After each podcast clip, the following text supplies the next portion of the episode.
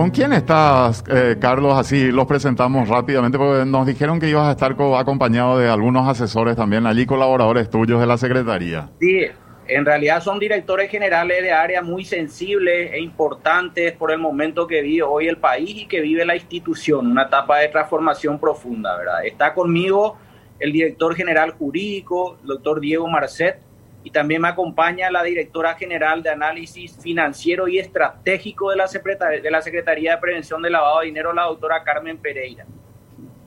Perfecto. Prince. Ministro, eh, se habló mucho de un tiempo esta parte sobre, acerca de la visita del Grupo de Acción Financiera de, de Latinoamérica, Gafilat, que es, vamos a decirle, un, una entidad que se desprende del Grupo de Acción Financiera Global. Y se hablaba mucho de, de, los, de la exigencia, de las 40 recomendaciones del grupo que Paraguay debería haber cumplido, tiene que cumplir y está en pleno examen y que próximamente tendrían que haber venido para hacer la evaluación. Sin embargo, creo que esta es la segunda postergación que realizan en este tiempo tras desatarse la pandemia. Entonces, queríamos andar un poquitito sobre eh, lo que significa Gafilat para, para Paraguay a nivel de imagen, cómo eso ya está impactando, pero me gustaría ir por partes, ¿verdad? Eh, se habla mucho de, del reporte de operaciones sospechosas, la gente evidentemente se pregunta qué es lo que es eso y cómo impacta, ¿verdad? Entonces nos gustaría un poco saber ¿Cómo hace la CEPRELAT? ¿Cómo recibe esto? ¿Y en qué consiste el reporte de operaciones sospechosas o el famoso ROS? Perfecto. Me, gustaría historiar un poquito y remontarnos a noviembre del 2019, específicamente 18-19 de noviembre de ese año mencionado, comienza formalmente la evaluación por parte del Grupo Acción Financiera Latinoamericana Recordarán ustedes que hubo una presentación formal por parte de la Secretaría Ejecutiva del Gafilat. Han venido ellos, se han reunido con los tres poderes del Estado, dar de esa manera, de ese hecho político, el comienzo formal de esa evaluación. A partir de ahí, ellos han dejado una serie de cuestionarios donde el país desde todo ese tiempo ha proveído insumos de todos los sectores que componemos el sistema antilavado de activos, financiamiento contra el terrorismo, financiamiento de la proliferación de armas de destrucción masiva, y han ido recibiendo permanente y periódicamente todas las evacuaciones por parte de ellos consultadas también en todo este tiempo, aún durante la pandemia. Quería decir que Paraguay, inclusive en en el reconocimiento internacional que estamos teniendo, en el decir de varios de los evaluadores, ha dado un paso muy importante en cuanto a cumplimiento técnico. En el mes de diciembre se han terminado de sancionar 10 paquetes de leyes que han puesto al país a la vanguardia en cuanto a la prevención, a la represión desde el punto de vista técnico y que es un aspecto muy importante de la metodología hay otro aspecto fundamental de esta nueva dinámica que tiene el Grupo Acción Financiera Latinoamericana en cuanto a su metodología que tiene que ver con el cumplimiento efectivo. Y ahí también forma parte fundamental de este proceso del, del Grupo Acción Financiera Latinoamericana lo que ellos denominan la visita in situ, que tiene que hacerse necesariamente de manera presencial y que hemos recibido la notificación en la semana pasada por parte de ellos a pesar de todas las seguridades y todos los requerimientos completados por, por parte del Paraguay, los países a los que pertenecen los respectivos evaluadores no autorizan aún la salida de, sus compatriotas eh, de manera presencial. Eso para resumir un poco, eh, no obstante, la Secretaría Ejecutiva ha reconocido el esfuerzo que el país está haciendo para someterse a esta evaluación y nos han sugerido una fecha que ya ha sido aceptada, una fecha que va a ser realizada específicamente de la semana del 23 de agosto y los primeros días del mes de septiembre de este año 2021, donde van a venir los evaluadores a entrevistarse con todos los diferentes actores del sistema que componemos y que había mencionado anteriormente.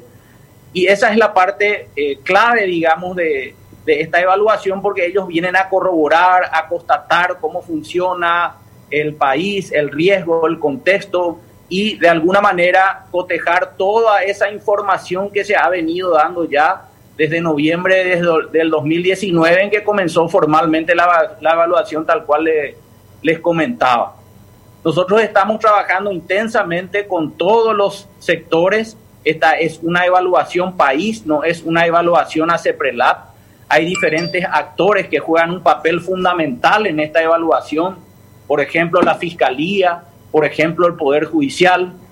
Y respondiendo un poco a la pregunta que, que hacían en relación a los reportes de operaciones sospechosas, me gustaría que la doctora Pereira pueda explicar todo ese proceso de transformación que hoy opera fundamentalmente a través de inteligencia artificial en la unidad de análisis financiero y estratégico de la CEPRELAB, con gente altamente calificada y que ha superado duras pruebas en cuanto a su competitividad y también en cuanto a la confianza y credibilidad. Hoy todas las personas que están trabajando en CEPRELAB han superado pruebas de polígrafo a las cuales nos sometemos periódicamente desde la máxima autoridad.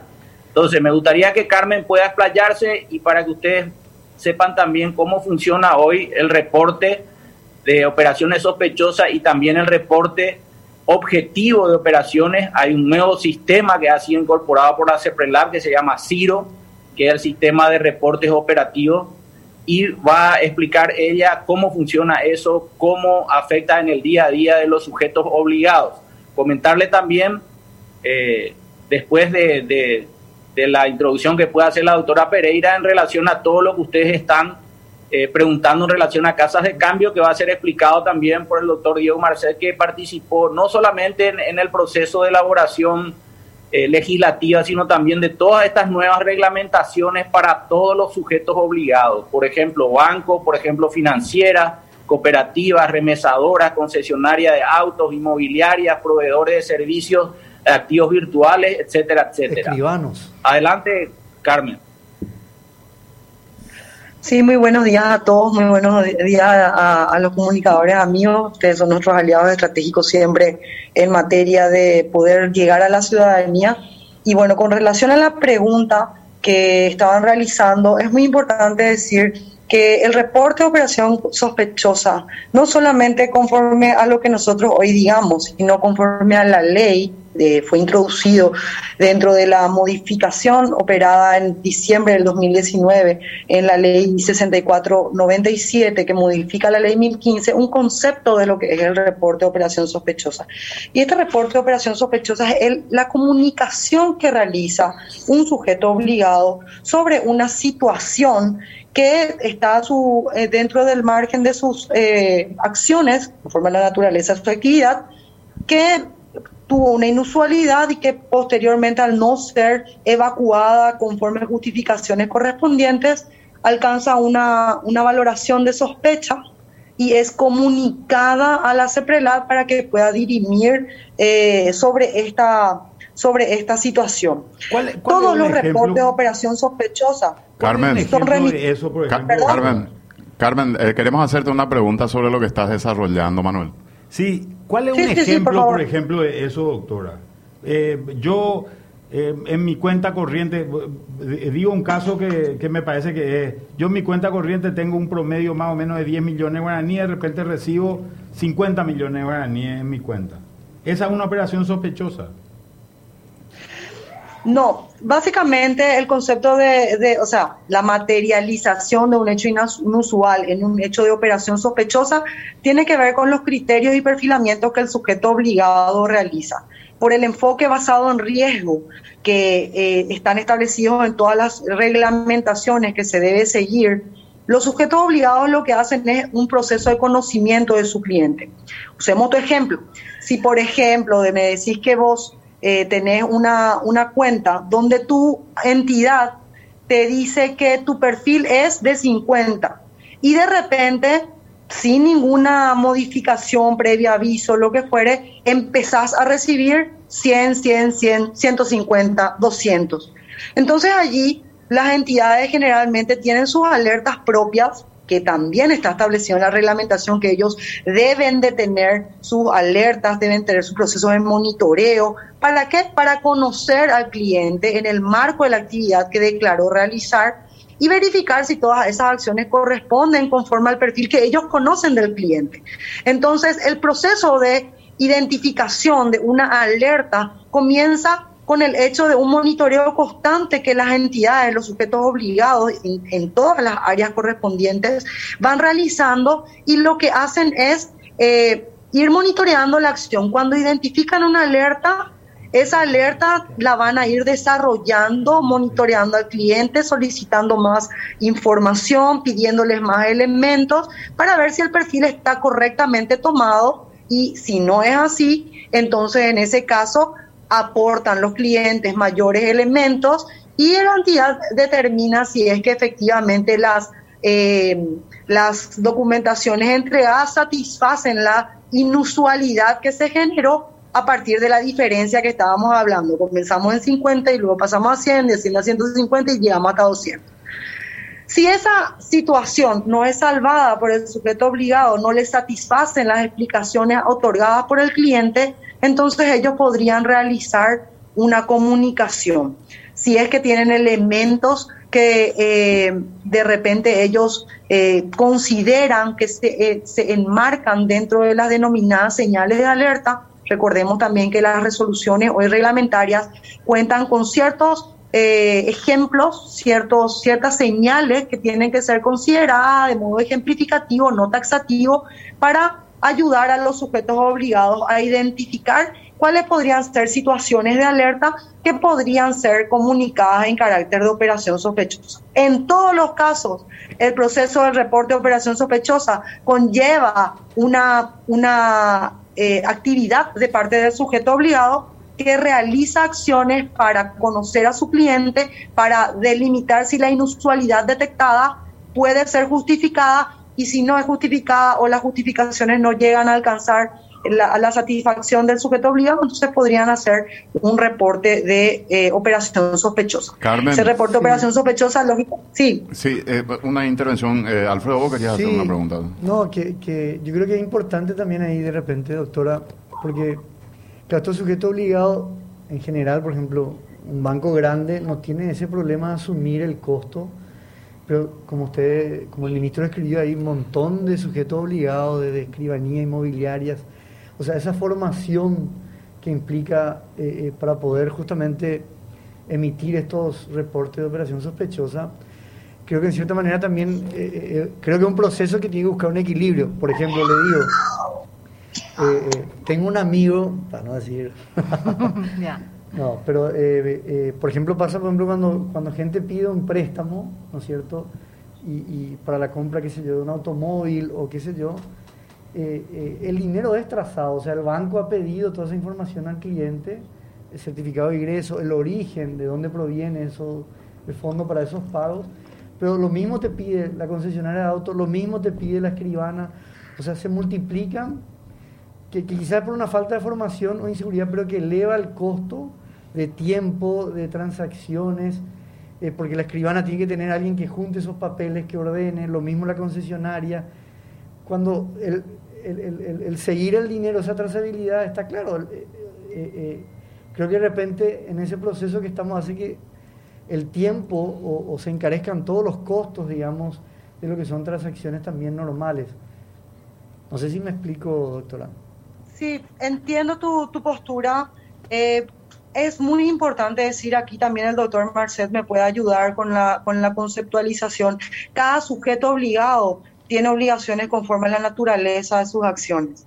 De todas, las, de todas las reglamentaciones se hace un estudio del sector a fin de conocer cuál sería la implicancia que estos sectores pudieran tener para eh, poder aportar información relevante a los procesos. Los sujetos obligados son aliados estratégicos y en la medida que la naturaleza de sus acciones podrían aportar datos a la, al, al, al, proceso de análisis financiero, ellos van aportándolos de dos maneras. Por un lado está el reporte de operación sospechosa, que es un reporte de inusualidad, es un reporte donde ya se excedieron las medidas y en realidad nosotros no queremos llegar a la, a la, a la acción del reporte porque significa que las medidas de debida diligencia fueron superadas, o sea, no fueron, no, fueron suficientes para agotar eh, la identificación de riesgos.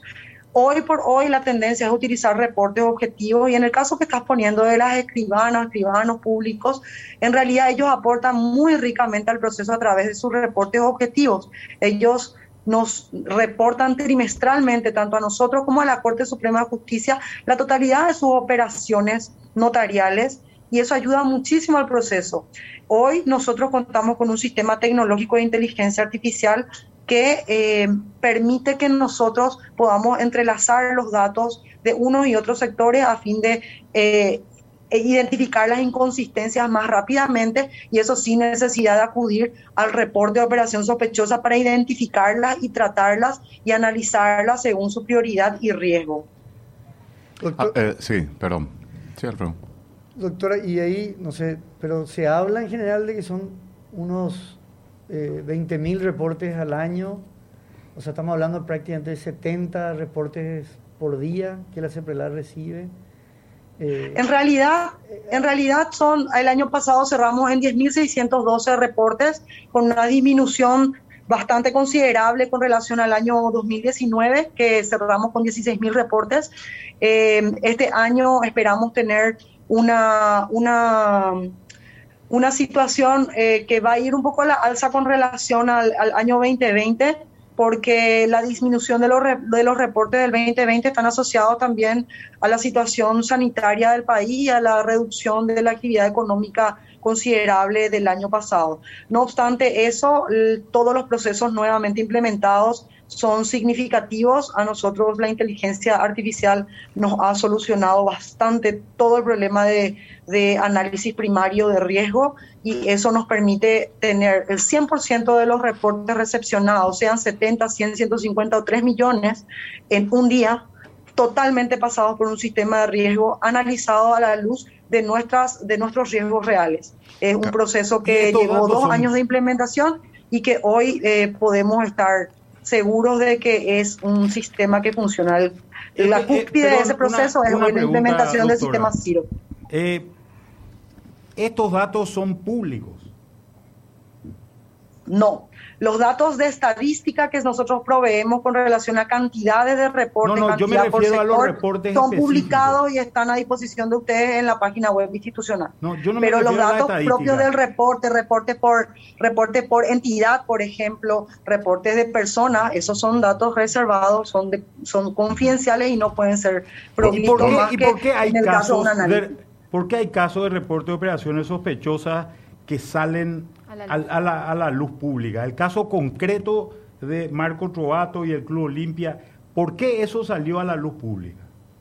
¿Por qué hay periodistas que tienen acceso a esa información? ¿De dónde sacaron la información y por qué no se mantiene esto dentro de un grado de confidencialidad? o la importancia que sea confidencial, digamos, ¿no? Para la evaluación de la misma. Porque es, básicamente casi una acusación ya, ¿verdad? Esa, e, e, esa historia. ¿Por qué esto? ¿Por qué hay casos que se, que se ventilan y se hacen públicos? ¿De dónde, dónde se le pierden los datos a la CEPRELA? Bueno, primero que nada tengo que... Primero que nada, tengo que decirle que desde la, desde la Secretaría de Prevención del Lavado de Dinero, más específicamente desde la Dirección General de Análisis Financiero que me toca desempeñar, eh, me toca liderar, Hemos hecho todos los procedimientos correspondientes a fin de deslindar eh, cualquier tipo de responsabilidad que pueda generar ese proceso de difusión.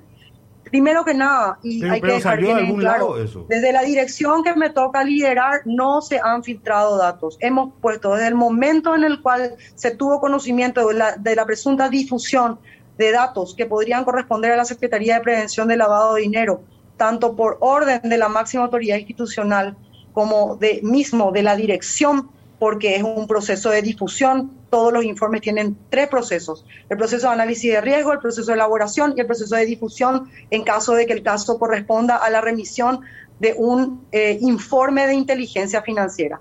En los datos que están mencionando, se trata de la difusión de un informe terminado, elaborado en base a un análisis de riesgos que se realizó en la Secretaría de Prevención del Lavado de Dinero. Lamentamos con profundidad que este tipo de situaciones puedan salir a la luz pública porque el informe de inteligencia financiera, como ustedes bien lo dicen y como la ley lo establece, está destinado a estar en reserva. Hemos levantado todas las señales porque en el proceso de difusión existe un sistema tecnológico en el cual nosotros remitimos el informe intuite persone a las personas establecidas por los órganos competentes para que ellos tengan acceso a través de un link en el cual ellos se loguean a nuestra institución, en la cual tienen un acceso para una descarga, para una descarga codificada.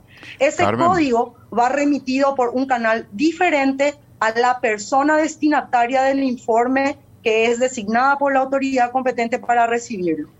El informe se difunde por la plataforma, por esos dos canales, y luego, cuando el destinatario accede al mismo carga su código para la descarga, deja una, un rastro que es el IP del cual se descargó. Nosotros hemos verificado con, con el área de tecnología, auditado todos los sistemas tecnológicos para poder verificar toda la cadena de custodia de la información y hemos puesto y relevado el informe correspondiente, los tecnológicos han relevado el informe correspondiente, verificando que en la cadena de custodia no han habido vulnerabilidades que puedan ser objeto de la difusión de ese informe. Carmen, Carmen, Carmen, Carmen, Carmen, por favor, si podemos intercambiar, porque si no.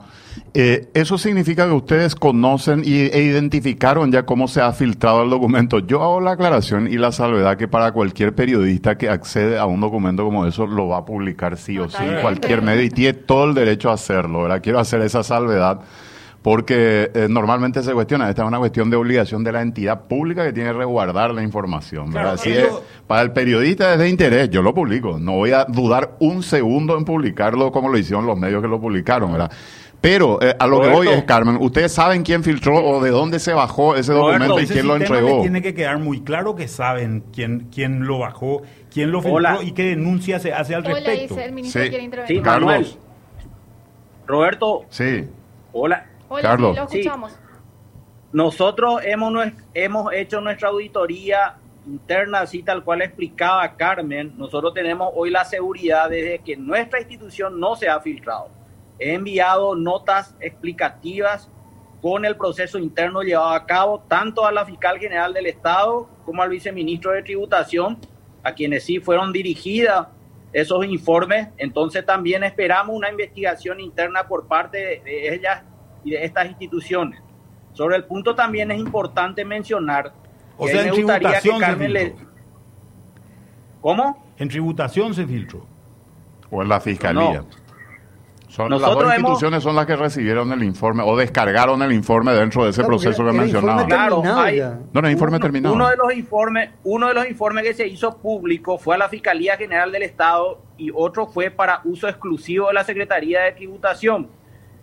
Quería también precisarles que la cantidad de informes que hizo CEPRELA el año pasado nomás el Ministerio Público están por arriba de los 100 informes y eso lo puede corroborar Carmen con más precisión, no tengo el número exacto aquí, pero son informes que nosotros normalmente desde esta administración estamos repitiendo a las entidades que son las requirentes de nuestros informes de inteligencia. Así también enviamos informes a la Secretaría Nacional Antidroga, a la Secretaría Anticorrupción, a la Secretaría de Inteligencia, a la Dirección General de Aduanas, etcétera, etcétera, a todas, a todas las entidades con quienes tenemos inclusive convenios de cooperación en el área de inteligencia. Y nosotros sí nos sentimos profundamente indignados con esta filtración y sobre todo teniendo la seguridad que nos ha salido de nuestra institución y se le han expuesto con nombre y apellido a analistas nuestros que han estado haciendo ese informe. Pero Carlos, me gustaría que Carmen de, la precisión. Con relación a ese punto nomás, así como, como Roberto se pone en, la, en, digamos, los zapatos del periodista, yo me quiero poner un poco en el zapato de los ciudadanos, ¿verdad?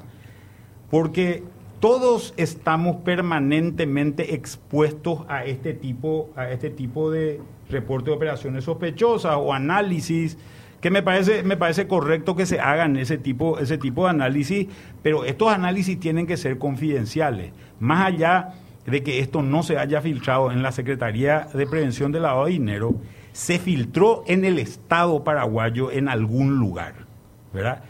¿Cuál es la acción, cuál es la medida que tomará las distintas instituciones del Estado para castigar este tipo de procesos porque eh, es, un, es, un, dato que se volvió público sobre, este es un caso puntual sobre un ciudadano, pero podría ser otro. A mí, a mí hay una parte que me preocupa de este tema del lavado de dinero. Yo, yo coincido con que se tienen que hacer investigaciones, pero un problema serio siempre dentro del Estado es el manejo de, sus, de, los datos de información individual del Estado.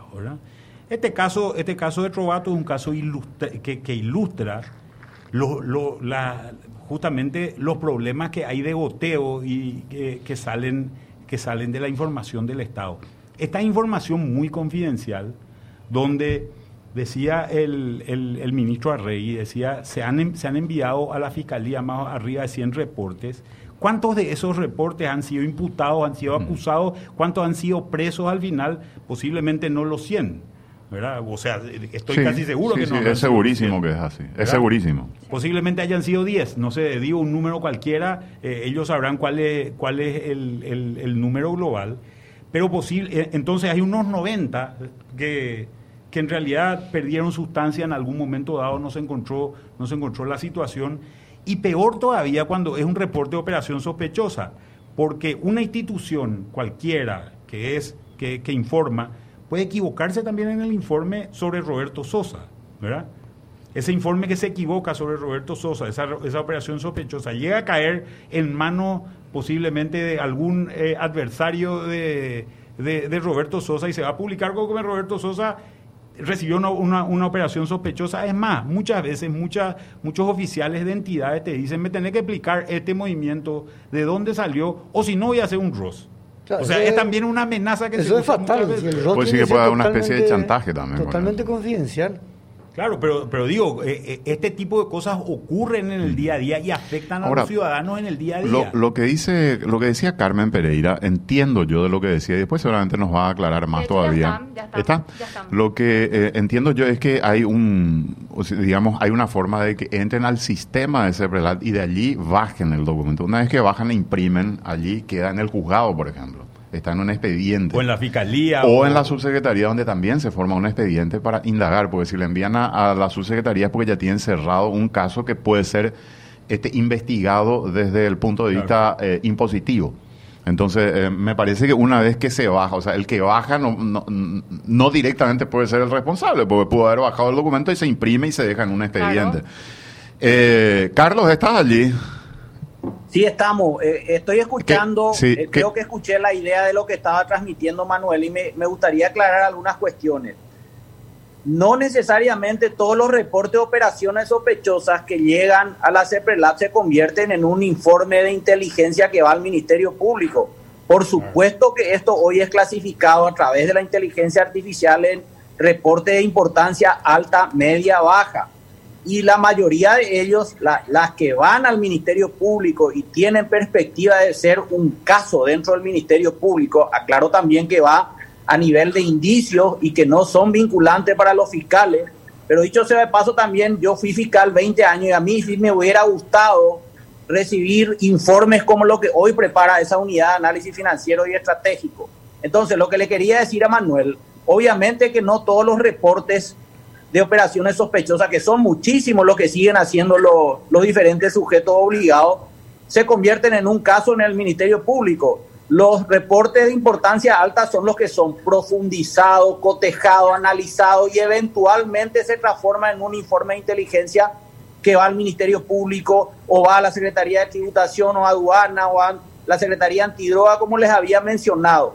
Tiene un proceso altamente calificado de, de, trabajar ese reporte de operaciones sospechosas. No es que porque simplemente un reporte de operaciones sospechosas se convirtió en un caso y fue al Ministerio Público. De los, de los 100 eh, informes que enviaron, ya más cerrado, digamos, en base al trabajo que hicieron ustedes, a Fiscalía, ¿cuántas causas se abrieron finalmente? ¿Hay un seguimiento de eso? Nosotros estamos pidiendo siempre informe, no tenemos un informe de cuántos de esos informes de inteligencia se han traducido en casos, pero sí les puedo asegurar que casos emblemáticos que ustedes han visto, por ejemplo, durante la pandemia, casos que han tenido muchísima repercusión pública, han tenido como base informes de inteligencia de la Secretaría de Prevención de Lavado de Dinero. Manuel. Una cosa que, resulta interesante también de tener en cuenta, había dicho la doctora, había hablado de 10.612 ROS el año, el año 2020, ¿verdad? Que bajó la mitad, dijo, antes eran 20.000. Que, que eran 20.000. De eso, más o menos 100, o sea, el 1% se convierte en un informe de inteligencia, ¿verdad? Lo que sería, si, si más o menos el 10% de esos eh, informes de inteligencia se convierten en, en, en, casos, al final estamos hablando de más o menos el 0,1% de los, de los reportes es el que, se va, el que se va filtrando. Pero a mí me sigue preocupando, eh, Carlos, y estoy hablando ya del Estado paraguayo, no solamente de la CEPRELAT. ¿Cómo pueden existir filtraciones, dónde están esas filtraciones y qué se va, qué hace el Estado paraguayo al respecto, cómo, porque la CEPRELAT sabe quién bajó ese informe, sabe dónde se bajó, sabe quiénes son los que tienen en, este, en este informe particular que salió publicado y qué, medidas toma al respecto, es también interesante de conocer. Y, es lo que te mencionaba Manuel, Roberto y Alfredo. Nosotros hemos hecho inmediatamente conocido esa noche la difusión de esos informes, de cerciorarnos de que fueran efectivamente nuestros informes.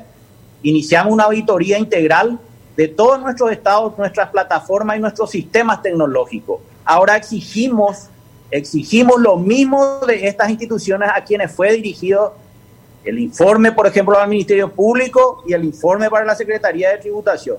Vamos a esperar cuál es el trabajo cuál es la investigación que ellos van a hacer respecto a la difusión de esos informes. Estamos en esa etapa en este momento. Claro, ministro, pero ahí es, eh, como usted decía, acá fue dañada la CEPRELAT, pero en verdad eh, eh, el marco institucional fue gravemente debilitado. Y esto incluso para el mismo, la evaluación mutua de la, de la GAFILAT, esto es un, un agujero importante, digamos, porque claramente... Alfredo. Sí. Sí, no. En realidad yo te digo, y no celebramos esto, pero te digo, hace dos, tres meses nomás hizo recordar perfectamente Roberto, porque una investigación inclusive de algunos periodistas del área del, del medio de ustedes, ¿verdad? Recordarán la filtración de, de Fight. O sea, la, filtración no es algo que, sea privativo del Paraguay, y, les repito, no estamos celebrando esto, pero acá lo que se va a juzgar efectivamente es la respuesta institucional. Lo que decía Manuel, ¿qué respuesta vamos a dar como Estado ante este hecho? Y de hecho, nosotros estamos conversando con los evaluadores, ellos comprenden perfectamente y se destaca ya la reacción que ha tenido la Secretaría de Prevención del Lavado de Dinero en deslindar inmediatamente responsabilidades esperamos que las demás instituciones a las cuales me he referido hagan lo mismo. Estamos en esa etapa. Todo es evaluado, no solamente este tipo de hechos. Los evaluadores vienen consumiendo desde hace un buen tiempo prensa paraguaya, opiniones de referentes de la sociedad civil, de todos los sectores. Y hay un aspecto muy importante que, tiene la metodología y que yo siempre resalto también. Ellos seguían por los documentos a la hora de la verdad, eso me parece muy objetivo y un aspecto eh, fundamental de la metodología, porque lo que yo pueda decir o lo que pueda decir Manuel, Roberto, o lo que los titulares de los medios, finalmente todo de alguna manera es corroborado con la documentación pertinente. Y eso me refiero también al trabajo que pueda hacer un fiscal en una investigación, al argumento que pueda tener una sentencia en el momento de evaluar una situación de facto y dictar una condena o una absolución. Todo es revisado por los evaluadores. ¿Hay garantías, entonces, por parte del Estado paraguayo, vuelvo a repetir, de que una persona común y corriente, un ciudadano de la calle, que hizo una transacción financiera, económica, de, cualquier índole, compró un auto, eh, vendió una casa, eh, eh, depositó dinero en, en, algún lugar, de que ese ciudadano, sus datos no van a ser públicos. Hay, ¿cómo, ¿Cómo se da esa garantía después de, este, de esta filtración? Nosotros podemos dar desde nuestra institución una garantía absoluta de cómo, cómo funciona nuestro sistema Ahí me gustaría que todo este proceso que ustedes inclusive están mencionando eh, sea relatado, narrado, porque él participó ya antes inclusive de, mi estadía formal en, en CEPRELAD hace año y medio, el doctor Guido Marcel, que les puede explicar cómo se dio ese proceso. ¿Qué tal? Muy buenos días. ¿Qué tal, Diego? Eh, eh, escuchando atentamente. Eh, bueno, puntualmente, para, para cerrar un poco la idea de la filtración, es importante marcar, es cierto lo que dice Manuel, pero las, las, responsabilidades se tienen que deslindar en los diferentes estadios. Hay una responsabilidad administrativa que va en consonancia con la responsabilidad penal en paralelo. ¿verdad? Nosotros estamos esperando la implementación de las medidas para deslindar responsabilidades administrativas porque somos funcionarios públicos. La CEPELAD no puede abrir un sumario a otra institución, por eso cada institución tiene que hacer su proceso interno para primero abrir un sumario administrativo y si corresponde también hacer una denuncia penal, ¿verdad? O sea, eh, con independencia a, que haya una filtración, la seguridad está marcada a partir de que la norma tiene una consecuencia. Esa consecuencia es, en este caso, administrativa, penal y eventualmente civil para reparar un daño eh, en caso que así corresponda si el, afectado se sienta agraviado y, quiere reparar el daño, ¿verdad? Y eso no solo está en la ley, están todos los reglamentos que emitió la ¿verdad? Todos los reglamentos siempre eh, replicando lo que dice la ley 1015, establece la reserva de la información y establece la responsabilidad en caso de que haya algún tipo de revelación del, deber de reserva que está en la norma, que está en la norma y está en la ley. En todas las reglamentaciones que emitimos siempre remarcamos el componente de seguridad de información y responsabilidad de la persona que recibe y, y, por supuesto la custodia de la misma. Eso es algo que, que las, las respuestas son esas. Eh, no solo para la información reservada para todas las leyes que tienen reserva el secreto financiero, las eh, demás entidades que también tienen reserva eh, por hacer inteligencia operativa o demás, siempre la consecuencia es esa, ¿verdad? Así están diseñados en todos los modelos de, todos los países, así eso, de hecho, eso refleja la metodología de Gafi cuando en la recomendación 21 y en la recomendación 29 hablan de el manejo adecuado y bajo protocolos de la información, ¿verdad?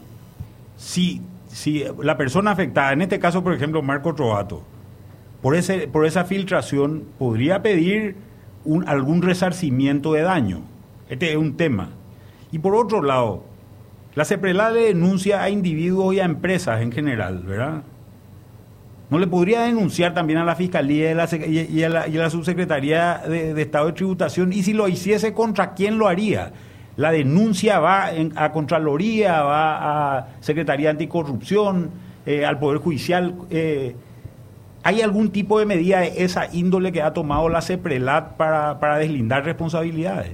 Por eso digo, es importante eh, abordar esto como instituciones públicas, porque el primer paso es deslindar administrativamente la responsabilidad, porque hay un procedimiento de remisión de información y hay un responsable de la recepción, pero a puertas adentro de esa institución, esa persona que recibió pudo darle a otro funcionario por, la cadena misma de, cómo esa institución trabaja o porque eh, eh, así lo determinan sus procedimientos internos. Por eso eh, ya se emitió una nota porque el primer paso natural es que esa institución deslinde responsabilidad tal como lo hizo la CEPRELAT, ¿verdad?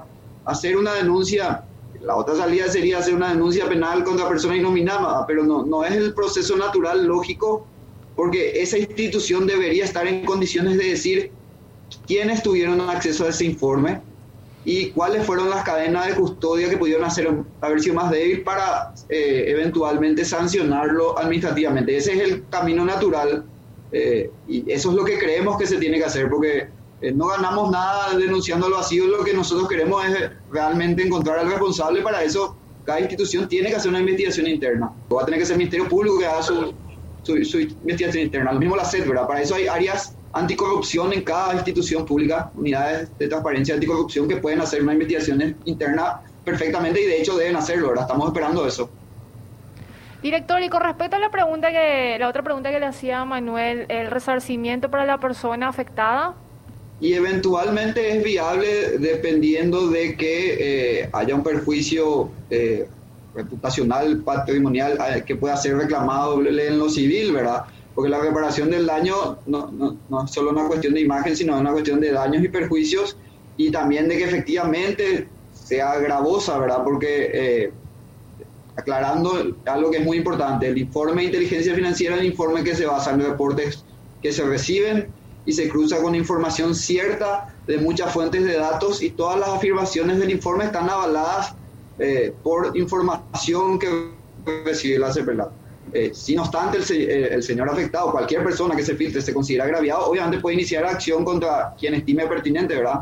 Eh, eso es algo que, que nunca se va a cercenar el derecho de iniciar una acción. Cualquier ciudadano puede hacerlo, de ahí a que tenga resultado otra cosa, ¿verdad? Nosotros estamos tranquilos por lo menos que la información que está contenida en los informes de la CEPELAT siempre están sustentadas en información recibida de fuentes de datos eh, dignas y de sujetos obligados que remiten información confiable, ¿verdad? Eso a nosotros nos da tranquilidad también. Entonces, con independencia que un informe se filtre o no, eh, tenemos esa tranquilidad de que es serio el trabajo, ¿verdad? Director, eh, tengo otra consulta. La persona que, que, vamos a decirle, está siendo sujeto de este reporte de operaciones sospechosas, no, no le alerta el sujeto obligado de que está siendo blanco de esta investigación. ¿Eso es correcto o cómo se maneja? No, sí, es correcto. No le avisa y no le debería avisar. El reporte de operación sospechosa es de uso exclusivo y excluyente de la CEPRELAT de hecho, eh, está prohibido por nuestra ley y por los estándares internacionales. No obstante, hay que ser sincero, muchas veces, así como se filtra un informe, hay veces que los sujetos obligados también hacen lo que conocemos como tipping off y avisan a sus a sus clientes que están siendo reportados o que la CPLA pide información, eso no está bien y no debe ocurrir. Eh, por, por, reserva legal, todo reporte que se va a la CPLA es eh, confidencial, ¿verdad? No puede saber un sujeto obligado que se le está investigando. La mayor cantidad de reportes que llegan, Diego, eh, la mayor cantidad de reportes que están llegando, ¿llega del sistema financiero o hay algún tipo de, de sector de sujetos obligados que están aumentando la cantidad de reportes hoy por el tipo de actividad sospechosa que pueda desarrollarse en ese sector? Eh, el mayor sector que reporta es el, el sistema financiero, específicamente los bancos, creo que arriba del 95%, Carmen me va a corregir si es mayor o menor, pero es arriba del 90% seguro. 93%. 93% eh, proveniente de bancos, pero que si bien son menor cantidad de sujetos obligados, porque son pocos bancos, o menos de 20, es el que mayor volumen eh, económicamente representa, ¿verdad? Y andan con miedo también los bancos, después de unas multas. De multas. Manuel, vos querías plantear también las dificultades que se generan para las transacciones, digamos, que tiene un efecto directo, más allá de juzgar, digamos, el, la efectividad, la necesidad o la legalidad, podríamos decir hoy, porque hay nuevas leyes también que se están aplicando, pero querías abordar un poco eso de que se genera también de las dificultades, del costo que tiene y de digamos, de la de, cómo juzga una persona o un inversor en algún momento dado esto que eh, se nos impone en el sistema y que le ponen más obstáculos, digamos. Eh. ¿Querías hablar un poco de ese claro, tema? Yo, yo quiero, quiero dar algunos ejemplos de cosas que yo sé, ¿verdad? Que, que ocurrieron en, en varias oportunidades. Uno es un caso, un ciudadano argentino con una cuenta en, en, los Estados Unidos, en un banco de primera línea, eh, muy conocido, que trabaja en la emisión de bonos de la República de Paraguay, este banco en particular, quiere invertir en un proyecto que donde, donde hay un fideicomiso y hay un, hay un bono que se vende eh, vía bolsa, y quiere invertir 500 mil dólares trayendo ese dinero desde los Estados Unidos a Paraguay, ningún banco lo acepta. Ningún banco lo acepta porque no, la plata no sabemos cuál es el origen. El origen está en Estados Unidos. Gran parte de estas leyes impuestas por Gafilat son leyes impuestas por los Estados Unidos y nosotros estamos, casi parecería ser, siendo más papistas que el Papa. Este es un, caso. Otro caso, eh, un banco empieza a recibir en una cuenta de otro banco paraguayo a través de, del app de ese banco mil dólares en el transcurso de más o menos un mes en ocho oportunidades, 8 mil dólares en total de, una, de la cuenta de Juan Pérez a la cuenta de Juan Pérez nuevamente. Hay un llamado a Juan Pérez del banco receptor diciendo de dónde viene la plata y viene del banco, del banco de origen. No, pero ¿y por qué estaba en ese, en ese banco de origen? ¿Por qué tenés que volver a explicar de dónde entró? Si ya entró, ya entró al sistema financiero, ¿verdad? Eh, este, este también es otro caso. O el caso de una persona que compra un vehículo eh, con un crédito de un banco determinado y eh, cuando paga el, crédito, la empresa vendedora del auto le pide a, este, a, esta persona que compró el auto que dé cuál es el origen de los fondos. El origen de los fondos claramente es el origen de, del crédito del banco, ¿verdad? El propio banco. del, claro, un banco le dio plata para que compre para que compre un auto. Estas son algunas de las cosas el, el, problema es Paraguay es un país que necesita hacer transacciones para poder hacer crecer su economía, ¿verdad? Me preocupa muchísimo que nosotros con todas estas restricciones estemos cerrando las puertas a la inversión extranjera directa. Este, esta es una preocupación eh, mía y creo que debería ser una preocupación de los organismos de control del Estado, fundamentalmente de la CEPRELAT. Eh, ¿Qué se está Por ejemplo, eh, Hoy hay sectores que están prácticamente vedados a, todo, a, todo eh, a toda la inversión, todo lo que sea juego de azar, etcétera, etcétera, están, están relativamente complicados, ¿verdad? ¿Qué está haciendo la CEPRELAT con relación a esto? Porque hay, por la presión que se está recibiendo, en, sobre todo en el sector financiero, el sector financiero está con miedo prácticamente de hacer transacciones y entonces ante la duda me abstengo y no hago nada, ¿verdad? Eh, eh, eh, ¿qué, cuál, ¿Cuál es la posición de ese prelad y cuál es la política de ese prelad con relación a esto?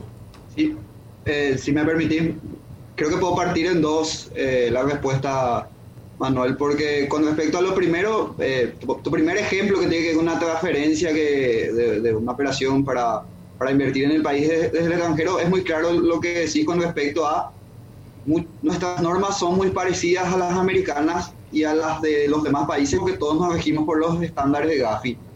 Entonces, eh, para ponerte, para pensar y analizar, ¿verdad? Que tanto restringe la CEPRELAT, puedas ver, puedas decir, en Estados Unidos opera sin problemas, sin embargo, a Paraguay no puede ingresar. Bueno, te marca un poco la pauta que no es la norma de CEPRELAT la que limita, sino que tiene que ver con el proceso de gestión y administración del riesgo de la entidad financiera, el apetito de riesgo, como normalmente se le dice, y eso es algo que se construye con un proceso de, de, mejor eh, análisis y matriciar mejor las alternativas. Se bajo ningún punto de vista quiere restringir operaciones, por el contrario, nos ocupamos de estos temas. Eh, esta semana el ministro tuvo varias reuniones con sectores eh, que están afectados o que por lo menos manifiestan y se acercan. Estamos haciendo una mesa de trabajo con Rediex para fortalecer las EAS y facilitar también con las demás personas extranjeras que quieren invertir. Estamos abiertos porque la norma no busca restringir y de hecho si uno lee la reglamentación que afecta a bancos principalmente, que también las demás son parecidas, van a ver que no,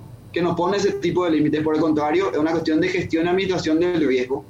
Y con respecto a lo segundo, eh, entre bancos, el segundo ejemplo que pusiste, transferencia entre bancos o ese proceso de compra un auto, la concesionaria me pide, pide un préstamo, el banco me pide. Eh, eh, eso tiene que ver un poco con eh, el entendimiento de que el proceso de debida diligencia, o sea, el proceso de conocimiento del cliente es un proceso que no se delega. Entonces, si una persona sujeto obligado, tiene que hacer ese proceso. Que venga de otro no da seguridad de que el dinero ya sea limpio por más que venga del sistema financiero. El, la diligencia es una obligación conforme a la ley y conforme a la recomendación de GAFI que tiene que hacer cada sujeto obligado se pueden delegar ciertas actividades, para eso hay un artículo en las recomendaciones que se llama dependencia en terceros, donde uno puede delegar, pero la responsabilidad siempre va a ser del sujeto obligado. Por más que vengan de bancos, el hecho, nosotros tenemos tipologías de lavado donde hay transferencias entre bancos. Eh, eh, poniéndose mi mismo ejemplo, ¿qué pasa si un banco formal de un país eh, de riesgo, un país no muy conocido, no sé, o sea, de, de Corea del Norte, por más que tenga un banco, de China, quiere hacer una transferencia, no necesariamente un, banco paraguayo ya va a estar seguro porque viene el sistema financiero. Bueno, aplica la misma manera entre bancos locales y también entre sujetos obligados de, a nivel local, ¿verdad? eso es algo que no se puede delegar, salvo que contractualmente se deleguen ciertas actividades que pueden hacerlo. Eh, siempre está permitido, ¿verdad? Contractualmente, por ejemplo, eh, tomando el ejemplo de vehículos. Una concesionaria de autos perfectamente puede acordar con un banco que el banco le haga ciertas actividades del proceso de diligencia y contractualmente le pasa directamente ya la información, entonces ahorra eso que planteas de presentar dos veces. Eso permite la reglamentación, se llama, como te dije, dependencia tercero, pero como son normas nuevas, quizás todavía no, no, la práctica optamos por lo más fácil, que es pedir varias veces caso sujeto obligado, ¿verdad? Lo que nunca se va a perder la responsabilidad como sujeto obligado de conocer al cliente. Señores, nos quedan como cinco minutos para despedirle a, al equipo del ministro. Yo no quiero dejar de abordar, Diego, el tema de los de las casas de cambio. Ya creo que todos conocemos lo que se vino discutiendo. Quiero avanzar un poquitito en eso. ¿Hay posibilidades de modificar el régimen que se había establecido en un acuerdo con los operadores de las casas de cambio o no definitivamente? Bueno, como, como decís, ya se habló bastante del tema. Eh, lo importante es que la semana pasada, el, el martes, hubo una reunión donde las casas de cambio presentaron una propuesta única sustentada en un análisis de riesgo que nosotros le habíamos pedido, ese análisis es bastante completo, entonces creemos que hay buenas posibilidades de ajustar en base a lo que nos dieron, nos dieron indicadores de zonas geográficas. Presentaron un, informe de, de, análisis del sector que le habíamos pedido varias veces y ya lo hicieron, que tiene parámetros como por ejemplo operaciones por zona geográfica, por perfil de cliente, por clientes residentes, no residentes, ocasionales establecidos volumen de operaciones, cantidad de operaciones, promedios, bastante completo. Estamos analizando, creemos que sí se va a ajustar la norma. Y lo que hicimos ahora fue pedir la información complementaria que creemos que nos van a dar próximamente y casi, lo más probable, una opinión todavía no, no eh, hay buena apertura para ajustar la norma gracias a los datos que nos aportaron, ¿verdad? La última consulta al ministro de parte mía y creo que vamos cerrando. ¿Pasamos o no pasamos el examen de Gafilab? Nosotros estamos optimistas, eh, estamos permanentemente en comunicación con los representantes de la Secretaría Ejecutiva del Gafilat, con representantes de países que ya fueron eh, evaluados. Y te voy a dar un ejemplo. Paraguay es de alguna manera reconocido por cómo ha implementado hoy una ley que ha salido el año pasado en cuanto al régimen de transparencia de las sociedades, Ya no existe la posibilidad de que haya sociedades anónimas, son todas nominativas y ya está funcionando a través de un trabajo realmente encomiable que está haciendo la abogacía del Tesoro. La cantidad de inscritos aumenta día a día y eso es muy bien valorado. Por ejemplo, también es muy bien valorado que haya sido incluido como delito precedente el lavado o la evasión de impuestos. Por ejemplo, es muy bien valorado el trabajo que se está haciendo con la Cenavico, que es la Secretaría Nacional de Bienes Comisados. Hay hechos sumamente significativos, señales que nos dan ese optimismo moderado. Por supuesto que nunca es suficiente, como nos dicen eh, a nivel regional. ningún país tiene eh, un sistema perfecto. Existen debilidades y fortalezas en todo, ¿verdad? Nosotros creemos haber identificado nuestras mayores debilidades y, estamos trabajando y abordando para poder mitigar esas debilidades. Y eso es muy bien visto también. Ministro, esto sí ya es último y perdón si se corta por el tema de que tenemos cronometrado. ¿Cuál sería el impacto para el ciudadano común de que Paraguay ingrese a lo que se denomina lista gris o más fácilmente decirlo si se aplaza en este examen de Gafilat? Bueno, hay una serie de consecuencias, ¿verdad? Desde el riesgo del cierre de cuentas de corresponsalía bancaria, por ejemplo, la limitación para realizar eh, transacciones internacionales, repercusión sobre los negocios de los sectores de importación, exportación de empresas internacionales, un país que está en una lista de países no cooperantes es considerado una jurisdicción riesgosa asociada a la falta de transparencia en las actividades y cumplimiento de los estándares internacionales. Eh, en algunos países, por ejemplo, se ha producido el cierre de cuentas a operadores de remesas, limitaciones al cambio de divisa, encarecimiento de lista de créditos, menores posibilidades de elegir para ser sujeto de crédito como país. Eh, el nivel de la imagen país, el grado de inversión que tanto estamos anhelando. Los países de la red financiera mundial nos incluirían dentro de sus propios listados de países de riesgo, ¿verdad? La, calificación de riesgo soberana baja y bueno, una serie de consecuencias que afectarían no solamente a un microclima, como me decían la otra en una charla que estuvimos participando con, con los compañeros, esto no es un tema exclusivamente, entre comillas, de los ricos. Esto afecta al ciudadano común, a ese ciudadano que vive el día a día y que realmente va a tener consecuencias muy gravosas como país. Carlos Arregui, eh, Carmen Pereira, Diego Marcela, agradecemos muchísimo por la comunicación en el día de hoy. Quedan muchísimas cosas, Carlos. Sinceramente te digo, yo tengo muchas preguntas que hacerte sobre cuestiones prácticas, pero ya vamos a tener la oportunidad de seguir conversando. Muchas gracias. ¿eh? la, idea, la, idea justamente es esa, eh, y sobre todo en tiempos de posverdad es muy bueno poder hablar con ustedes, así que nosotros estamos a disposición, dependerá de ustedes la invitación y el espacio que puedan darnos. Gracias. Muchísimas gracias, así estuvimos entonces con la gente. y mucha suerte también, y, mucha, a seguir trabajando en Gavilat, ¿verdad?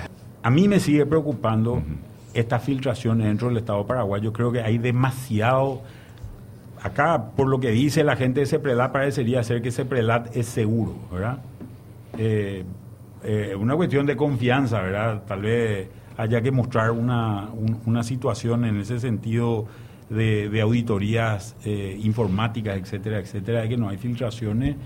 Y, pero obviamente este caso concreto se escapó de algún lugar y ellos saben de dónde se escapó, ¿verdad?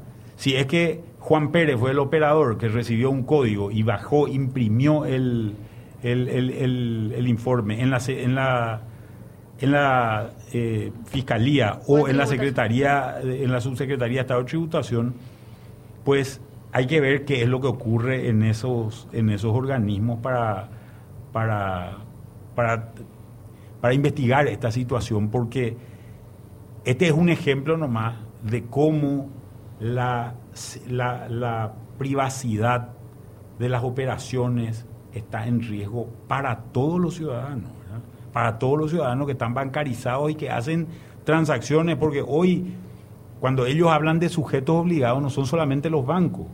Yo me voy a comprar un terreno en una inmobiliaria y esa inmobiliaria reporta. Yo me voy a comprar un auto y ese, e, ese vendedor de auto reporta. Mm. Entonces todas estas entidades están metidas en, en, sacar, en generar información. ¿Y cómo termina desalentando, verdad, para que la gente eh, esté en el proceso de lo que se llama inclusión financiera? Porque finalmente uno cuando va a hacer o va a depositar cierto dinero va a tener cierto recelo y temor, ¿verdad? Ante este tipo de casos, digo, ¿verdad? Me genera mucha duda. Me quedé con las ganas de preguntarle a Diego Marcel, porque este es un tema también, el de las casas de cambio, porque esto sí afecta a mucha gente y de manera directa por la forma en que se estuvo aplicando, donde hay diferentes versiones, ¿verdad? Sobre las reglamentaciones y la forma en que lo estuvieron aplicando las casas de cambio. Pero más allá de esa discusión, hay una realidad. Hay muchos cambistas que trabajan tranquilamente. Sin ningún problema. Sin ningún problema, sin ningún pedido, sin ninguna condición. Y allí me da la impresión de que hay... Chaco tuvo que traer 17 sucursales. Sí, y echó gente también. Y, obviamente de Se queda sin laburo, ¿verdad? Claro. Eh, por lo que digo nomás, es porque hay un pase de pelota ahí con el Banco Central del Paraguay, ¿verdad? ¿Quién se responsabiliza de eso? Porque, eh, eh, o sea, está bien. Quizás hasta, yo no, no quisiera entrar a discutir, aunque es discutible también, ¿verdad? ¿Qué condiciones se ponen en las casas de cambio? Pero la, la, realidad es que vos te vas, calle Palma, te parás, venís, cambiás y se acabó la historia.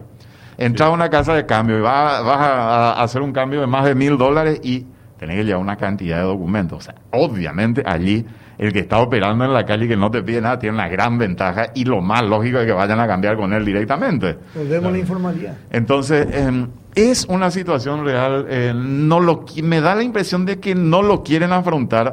esto se sabe, pero hace años. Y en pocos lugares hay esta situación, ¿verdad? En cualquier país una operación en la calle es absolutamente ilegal y está prohibidísimo. Yo recuerdo Ahí en, en, Buenos Aires, por ejemplo, uno va y se esconden los, los, arbolitos, como le dicen. O las cuevas. O las cuevas. Pero no es que está tan abierto así eh, y con mucho temor porque los llegan a cazar, ¿verdad? Y en muchos países donde vos no vas a encontrar un tipo en la calle que te está haciendo un cambio y con las billetas ahí eh, mostrando abiertamente, ¿verdad? Entonces, eh, es una situación de irregularidad que, que, que, afecta a la gente directamente y afecta a la operación y afecta a la casa de cambio, por supuesto. Digo de, cuestiones prácticas también hablando. Yo vuelvo a, mi preocupación inicial que es si nosotros le ponemos demasiadas trabas a las transacciones. Una economía que tiene pocas transacciones es una economía es una economía que obviamente crece menos, una economía donde la gente es más, es, más pobre, una economía que, que, no tiene capacidad de generar recursos para, sus, para su población, ¿verdad? Entonces, creo que hay que ser muy delicado y muy cuidadoso al tomar decisiones. Y yo creo que también, tanto la CEPRELAT como cualquier otro organismo del Estado, si nota que se equivocó, creo que es es de grande reconocer el error y hacer marcha atrás claro. en, en, cualquiera de estas, de estas circunstancias.